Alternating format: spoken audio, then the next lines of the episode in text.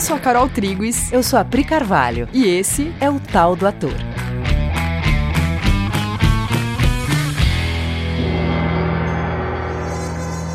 Oi, galeras! Oi, gente! Beleza? Hoje a gente vai falar sobre ver e conceituar. Será que são a mesma coisa? Ver é ver. Conceituar, conceituar é pensar sobre. Tem a coisa e tem o que você pensa das coisas. Vamos entender esse assunto um pouco? Que a gente estava aqui conversando hoje sobre isso e a gente está com muita vontade de trazer um assunto sobre comunicação como a comunicação acontece no teatro, como que um ator consegue garantir que a comunicação entre ele, o roteiro da peça, a mensagem, como que isso consegue chegar na plateia sem ruídos? Por onde que a comunicação acontece? E como que a comunicação em teatro se faz potente? O famoso fenômeno teatral, né? Então, para chegar nessa resposta sobre fenômeno teatral e comunicação, a gente vai pegar de alguns passos antes. Então, esse também vai ser um podcast em duas partes. Uhum. E a gente vai começar com essa diferenciação sobre ver e conceituar. Então vamos lá. Ver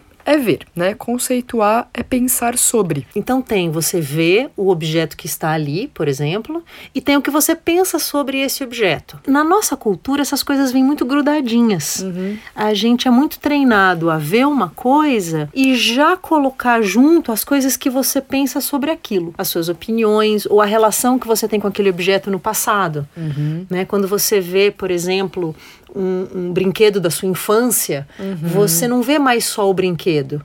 Você vê toda a carga emocional que ela tem para você, né? O que, que ele significa dentro da sua história, dentro da sua vida. E esse movimento ele impede de você ter contato com aquele objeto, com aquela peça sem o que você tem colocado ali como as suas emoções, o seu, o seu ponto de vista sobre aquilo. Então a gente vai tentar é, entender esse mecanismo, como isso acontece com a gente. Então acho que eu vou dar um exemplo. Sim, sim. a gente começou a falar sobre isso porque hoje aconteceu um exemplo disso na a gente estava trabalhando e aí eu comecei a comer um pão e aí eu olhei para Priscila e falei: "Nossa, esse pão ele tem gosto de ração de cachorro". E aí E ela é... me deu para experimentar, ela falou: "Experimenta aí". Cheira, né? Aí é. ela cheirou o pão, eu falei: "Come". Aí ela comeu e ela falou: "Nossa, que delícia. Eu adoro isso". É um típico pão alemão, com gosto de centeio, com gostinho de pão alemão mesmo. E aí eu dei uma bugada, porque assim, eu tava sentindo gosto de ração de cachorro, não tava sentindo gosto de pão alemão. Para mim isso não fazia nenhum sentido, eu tava sentindo gosto de ração de cachorro. Só que quando a Priscila falou, isso é um típico pão alemão, eu veio uma imagem na minha cabeça que foi: se eu tivesse de férias, ou a trabalho, ou X, numa viagem na Alemanha, e alguém me desse esse pão para eu comer, e falasse assim: experimenta uma coisa aqui típica uhum. da, da Alemanha. Eu ia comer esse pão com outra referência. Eu ia degustar e procurar o sabor dele em outro contexto. E Você aí, ia provar aquilo já para gostar. Já para gostar, já para conhecer que sabor que eles comem, né? O pão de lá. Eu ia provar com a mente aberta. Eu ia querer conhecer. E aí eu fiz isso. Por um segundo eu falei assim: nossa, se eu tivesse na Alemanha comendo esse pão que um alemão tivesse me oferecendo, falando: olha, um pão típico daqui, eu ia querer conhecer aquele sabor. Aí eu comi como quem estava querendo conhecer. E aí, gente, o pão, ele, ele mudou de sabor na minha boca. Eu parei de usar a referência de ração de cachorro, que provavelmente tem um cheiro na minha cabeça, né? Tem uma, uma coisa na minha cabeça. Eu parei de usar essa referência e comecei a deixar a, a minha boca sentir os sabores que tem ali no pão. E achei muito gostoso, foi muito diferente da experiência do comparar com uma ração de cachorro e deixar aquele, aquele sabor chegar até mim. É engraçado, porque quando eu falei assim, ah, você, você comeu para gostar. Não é necessariamente para gostar do pão, para gostar da experiência. Uhum. Porque quando você falou, não, peraí, deixa eu me abrir então para saber que sabor tem aí, você tinha dito também que quando você pegou o pão, você pegou ele muito correndo uhum. na saída de casa, um pão qualquer que você viu ali e eu preciso ter alguma coisa para comer para não sentir fome quando eu estiver trabalhando. Então você pegou o pão num mindset muito sem valorizar aquele pão, prestar atenção. Ele era uma utilidade ali para você, um pão qualquer. Exato, eu tava numa relação muito utilitária com o pão, né? Que esse pão é. aqui para eu comer, para eu não ter que pensar em comida. Só que aí eu enfiei ele na boca e imediatamente fui lá e experimentei o que eu penso sobre esse pão. Eu não experimentei o pão. Eu experimentei o que eu penso sobre o pão. Vocês estão entendendo? Ou o que você estava pensando sobre o pão diante de como você entrou em contato com ele. Que é, ele tá aqui em cima da mesa, eu tô com pressa, não no... preparei comida, vou pegar você mesmo. Exatamente. Por que a gente tá contando essa história? Porque ela abriu isso na nossa cabeça. De olhar e falar, cara, esse objeto, né, no caso o pão, ele, ele tem uma manifestação. Ele se manifesta de um jeito. Eu indo até ele e experimentando ele de acordo com os meus parâmetros, preso nas minhas ideias, eu não consigo saber que gosto que ele tem. Eu fico sem saber. Eu usei um mecanismo de pegar um elemento do meu passado, tipo ração de cachorro, X, peguei um elemento do meu passado, trouxe. O fato é, o pão é ração de cachorro? Aquele pão tinha ração de cachorro? Era isso? Não era. Então eu estava fazendo um paralelo com uma ideia que estava na minha cabeça, dentro do meu cérebro, da minha cabeça. Aquela informação não estava no pão. Até tem um elemento do pão que você consegue entender. Quando você falou de ração de cachorro, eu até entendi, porque como ele é um pão mais denso, mais, é, mais pesado, grão integral, mais seco um pouco, e ele tem centeio, eu consigo ver aonde você pega essas informações e faz o link. Mas. O fato é que não é. O fato é que não é. O fato é que não é. Até dá pra ver, né? Você não pegou Coca-Cola e falou que é ração de cachorro. Você pegou características que podem te dar a margem para você fazer esse link. Mas o fato é que é, é um pão de centeio, integral. E eu não tava conseguindo entrar em contato com essa informação. E não, e tem uma coisa mais louca que é um pão muito carinhoso, né? Era um pão muito feito à mão. A pessoa que fez aquele pão, ela, ela escolheu os ingredientes muito, muito naturais. E aí você não tinha, num primeiro momento, entrado em contato com isso. Não. E aí depois que eu topei experimentar ele, o pão, né, e não a ideia que tinha na minha cabeça, aí eu comecei a, a perceber que ele, era um, que ele era um pão carinhoso, né, que tinha... E, e, o sabor que ele tinha também, eu não estava sequer conseguindo degustar o sabor dele. Gente, aqui a Carol é só muito maravilhosa. Assim. é só muito incrível essa pessoa. Porque assim, foi nessa, nessa velocidade. Nossa, esse pão parece ração de cachorro. Não, ele parece um típico pão alemão. Nossa, deixa eu tentar de novo. E, nossa, é verdade. Para isso, ela precisou de um nível de abertura, de se permitir um nível de deixa eu ver de novo. Sabe, é muito mais fácil ela dizer, não, parece sim, eu tô sentindo. Cheira direito, Cheira... experimenta é... de novo. Ela abriu mão do que ela tinha visto e pensado assim em nome de entrar em contato com uma informação que está ali que talvez ela tivesse perdido. Só essa postura mental eu já tenho vontade de fazer um podcast sobre ela. Mas sabe por quê? Porque quem perde o pão sou eu, né? Se eu ficar comparando ele com ração de cachorro, ele não sendo ração de cachorro, vocês percebem que aí eu, se eu quiser insistir que ele é ração de cachorro, que ele parece ração de cachorro, eu vou ficar presa num eu acho que, mas eu penso que. Eu acho que é. É meu direito pensar, tá? Pra mim é. Pra mim é ração sim. Vocês entendem que nessa postura, se eu ficar insistindo que o que eu tô falando é desse jeito, é desse jeito, mas eu vi, mas eu achei, mas o cheiro é, mas para mim parece. Eu só não tô entrando em contato com aquele pão. E a gente tá falando de pão, gente. A gente pegou esse exemplo só porque foi o exemplo. Mas com tudo, né? A gente tá falando de uma postura em relação à vida. E a gente tá falando isso muito porque o ator, né? Um artista, ele quer muito é, ser presente, né? A gente sabe o quanto presença é um tema dentro da da arte fundamental, é essencial um artista estar presente no palco, um artista estar presente no seu trabalho, né? A nossa profissão ela depende do estado de presença. Só que para estar presente, que é uma coisa que a gente ouve tanto e busca tanto, eu vou ter que mexer nesse mecanismo de dizer o que as coisas são. Eu vou ter que parar de falar sobre as coisas, porque quando eu falo sobre as coisas, eu estou conceituando as coisas. Eu não estou vivendo as coisas. É, quando você está conceituando, você não está presente no momento para ter experiência do momento presente e reagir a ela de forma espontânea e com todo o teu ser. Não, para conceituar, você precisa fazer links intelectuais e você precisa buscar informações no passado. Então, para conceituar, o movimento de conceituar algo não é um movimento de presença, é um movimento de buscar de buscar, seu intelecto. É, de fazer links.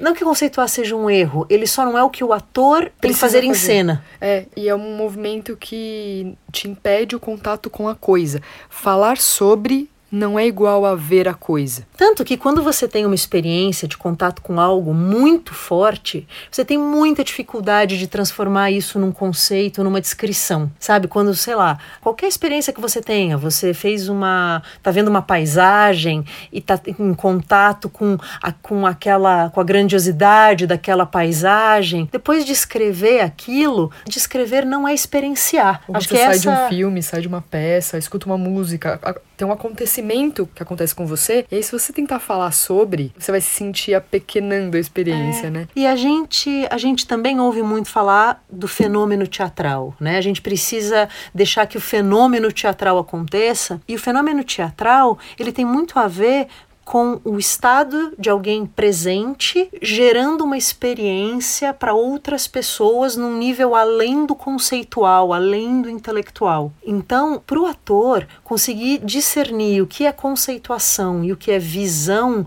que acontece em estado de presença, o que é contato, é muito importante. É a ferramenta básica do nosso trabalho. Então, assim, a neurociência vai explicar esse movimento, né, no, no nível cerebral, como você faz isso com o seu cérebro, com seus movimento neurônios. de conceituação, né? Movimento de conceituação. A fenomenologia, a gestalt vão explicar isso através da filosofia ou da explicação do funcionamento dos sentidos físicos nesse processo, né? Como é que você capta informações e como é que você transforma eles no seu cérebro de acordo com o seu passado e tudo mais. E além de todos os sábios, né, gente? Todos os sábios que passaram por esse mundo tentando contar pra gente que esse mecanismo impede o contato com as coisas e com as pessoas e com as situações e mantém a gente preso dentro das nossas cabeças. E quando você tá preso dentro da sua cabeça, você não está em estado de jogo, o famoso estado de jogo. Bom, Stanislavski vai falar de comunhão, que a gente fez um episódio falando sobre comunhão. Estar em comunhão é estar com as coisas e não falando delas. Você está experienciando a coisa e transferindo essa experiência para alguém, você não está falando delas. O Meisner, que estudou com Stanislavski, vai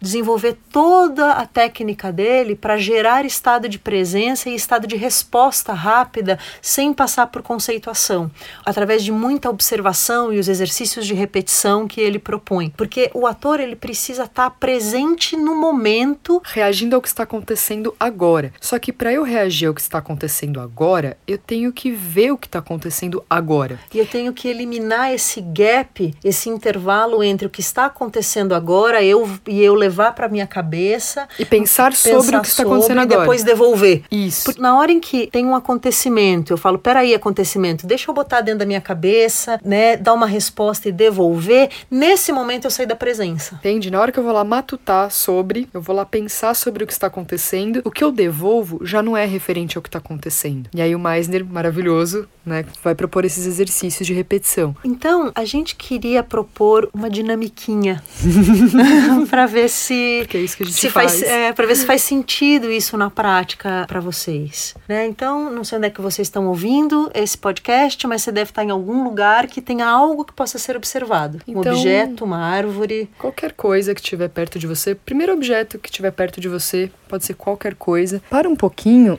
e Olha, olha para esse objeto. Você vai ver que imediatamente você já conceituou, então você já deu um nome, ele é uma pedra. No momento em que você fala, ele é uma pedra, você parou de olhar. Uhum. Você já conceituou. Você já deu um nome, você já sabe para que, que ele serve, você já tem uma história na sua cabeça sobre ele, você tem um histórico com ele, né? Provavelmente está em algum lugar familiar para você agora. Provavelmente esse, esse objeto já representa coisas dentro da sua história. Talvez você goste ou não goste, ache bonito ou feio. Ok, isso já aconteceu no seu cérebro. Agora deixe isso passar. Deixe isso passar. Olha de novo. Olha de novo, agora tendo a certeza que você não conhece esse objeto aí, esse que está na sua frente. Específico, desse momento agora. Ele não tem nome, ele não tem a função que você tem dado para ele, ele não é nada do que tem na sua cabeça. Olha ele agora. Repara nele, presta atenção nos detalhes, perceba ele. Você não tem nada a dizer sobre ele. E repara também se na sua cabeça gera uma, uma vontade de falar sobre. Tem você observando ele, né? Ele tá lá, você tá vendo os detalhes dele. E é prazeroso, né? Você começa a ver que é gostoso ficar olhando, assim, curioso, só, só observando. Só que percebe que tem uma disputa dentro da sua cabeça que é uma vontade de dizer algo sobre. De já dizer que ele é conhecido ou que ele é aquilo que você já achava que ele era. Esse lugarzinho dessa disputa entre deixar a coisa se mostrar e você falar o que ela é, é esse lugar que. Que a gente está propondo que você tome consciência de que ele existe e possa então optar por abrir mão dele. Isso, conscientemente. Para a gente começar a conversar seriamente sobre um estado de presença, imagina você num palco, né? Você ator que está ouvindo esse podcast, você está num palco e você quer fazer contato com uma plateia, por exemplo. Você percebe que se você quiser fazer contato, você vai ter que desativar esse mecanismo de dizer o que as pessoas são, ou situação de palco e plateia já é algo na minha cabeça, eu estar na frente, as pessoas estarem sentadas ter um significado. Sei lá, qualquer significado que habita a sua mente vai ter que sair dali para você poder fazer esse contato, igual você começou a tentar fazer com esse objeto agora. Ou quando você está ensaiando alguma coisa e você está descobrindo uma cena, e aí alguém te joga um, um estímulo, um colega de cena te joga um estímulo, e você nem percebe, normalmente é o diretor de fora que percebe, que você teria tido uma reação, mas que você muito, muito rapidamente abortou essa reação em nome de outra que você julgou ser mais correta e pertinente. E aí você abre mão da reação perfeita. Só que você faz isso tão rápido, porque esse processo de conceituar e falar sobre é tão rápido que você não percebe. Mas a gente que dirige, normalmente esse momento você para a cena e fala: o que, que você deixou de fazer? Uhum. Porque esse é o impulso verdadeiro que você tinha. E que só na presença e só no abrir mão de ficar conceituando o tempo todo é que você consegue deixar vir à tona. Nossa, que presente essa explicação, gente. Isso é muito, muito importante de ser entendido, porque a gente, como ator, controlador, a gente abre mão do que seria o, o perfeito, que ia gerar uma, uma sensação nova na plateia, a gente abre mão desse evento para fazer o que a gente acha que é o certo naquela cena. Então eu vou para minha cabeça, conceituo rapidinho e devolvo a resposta que eu acho que é a adequada de acordo com o que eu pensei sobre o que seria a resposta do personagem. É que a Exato. gente faz isso muito rápido, por isso que a gente está propondo de treinar. Uhum. Porque a gente ficou muito bom em dar opiniões e falar sobre as coisas. Então a gente nem nota que está fazendo isso. Parece que é só como as coisas são. Né? Uhum. E, e, tem, mas não, tem uma, um intervalinho de tempo entre observar a coisa e começar a falar sobre ela. E a gente quer separar uma coisa da outra para que você possa então ficar consciente e optar por só ver, se assim você quiser. Exatamente. Então a gente quer concluir esse, esse episódio de hoje com essa visão de que isso tem funcionado assim, que a manifestação, ela é a manifestação e você falando sobre a manifestação é você falando sobre a manifestação. Eu acho que cabe mais um exemplo aqui, que é o exemplo do tênis jogado no meio da sala. Yes. Porque um tênis jogado no meio da sala, ele pode muito rapidamente ser julgado ou né, ser conceituado como um desleixo de alguém. É bagunça. Bagunça. Um tênis jogado no meio da sala é um tênis jogado no meio da sala. Essa é a manifestação, tênis jogado no meio da sala. Ele pode ter sido jogado no meio da sala porque a pessoa estava muito brava e tirou o tênis ali e jogou. Isso dá para aquele tênis e para aquela cena uma característica. Ou ele pode estar jogado no meio da sala porque a pessoa estava muito feliz, tão feliz que ela resolveu jogar os tênis para cima hum. em celebração. E ele caiu ali. Eu amo os exemplos da Priscila. Sim, só que isso faz dessa cena uma cena com outra característica, percebe? Só que os dois são tênis jogado no meio da sala. Só que se você disser isso é uma bagunça, você não vai conseguir ver. Nem se a pessoa tava com raiva e nem se ela tava em comemoração. O fato é que você, como artista, você vai perder visão de entender da onde veio aquela manifestação. Qual o conteúdo ali presente? Tem um conteúdo ali. Tênis no meio da sala tem um conteúdo que o autor daquela ação tá te contando. Ele deixou o tênis no meio da sala com uma energia, com uma sensação. Se você já conceituar na sua cabeça, pô, bagunça, que saco, as pessoas deixam o tênis no meio da sala. Esse falatório na sua cabeça te impede o contato com a, com a manifestação é. que tem ali. Por exemplo, se você lê Tennessee Williams, antes de começar uma peça, ele faz uma rubrica enorme sobre a cena, a música que estava tocando, a cor da cena. E normalmente os atores mais jovens eles falam: mas para que, que serve isso? Que chato. A vontade que eu tenho de dizer é, de fato, para nada em compensação para tudo, porque ele está te contando o clima, uhum. a ambientação, uhum. o lugar na mente da onde, aonde essa peça vai acontecer. E se você ficar mais quieto ainda, você entende inclusive a estética do negócio. Você consegue entender se você lê aquela descrição sem querer nada, não se entra em contato com a, a figura que ele está pintando, o quadro que ele está pintando na nossa cabeça de leitor, você entende por que, que ele é realismo psicológico, porque ele está te contando a psicologia da coisa. Uhum. Só que isso não é uma coisa intelectual. E você vai ter que, para ver isso e tirar proveito disso, você vai ter que exercitar receber uma informação sem falar sobre ela. Sem falar sobre ela. Vamos fazer um treinamento essa semana? Porque a semana que vem a gente quer trazer um assunto que depende do, do entendimento disso, que é sobre comunicação no teatro a gente quer então primeiro fazer esse treinamento. Então, galera, procurem esse lugar de, ao invés de eu falar sobre algo, eu ficar um tempo observando. Pode ser alguém falando, pode ser um objeto, pode ser uma cena, pode ser qualquer manifestação, um tênis na sala, a louça na pia, uma pessoa que eu convivo uma ligação, qualquer coisa. Abra mão das suas opiniões, que virão rapidamente. Se você é um humano comum, você vai falar rapidamente. Você vai ver que você fala sobre tudo é. o tempo todo. Abra mão, deixe passar. Você já hum, sabe que você já uhum. pensa isso. Pronto, abra Sim. mão um pouco. Aí você viu que você falou sobre, para de falar sobre, volta lá, vê que manifestação tem ali. Queira ver. Vamos treinar isso? Aí semana que vem a gente volta a conversar? É, é isso. isso. Obrigada, gente. um beijo, até semana que vem.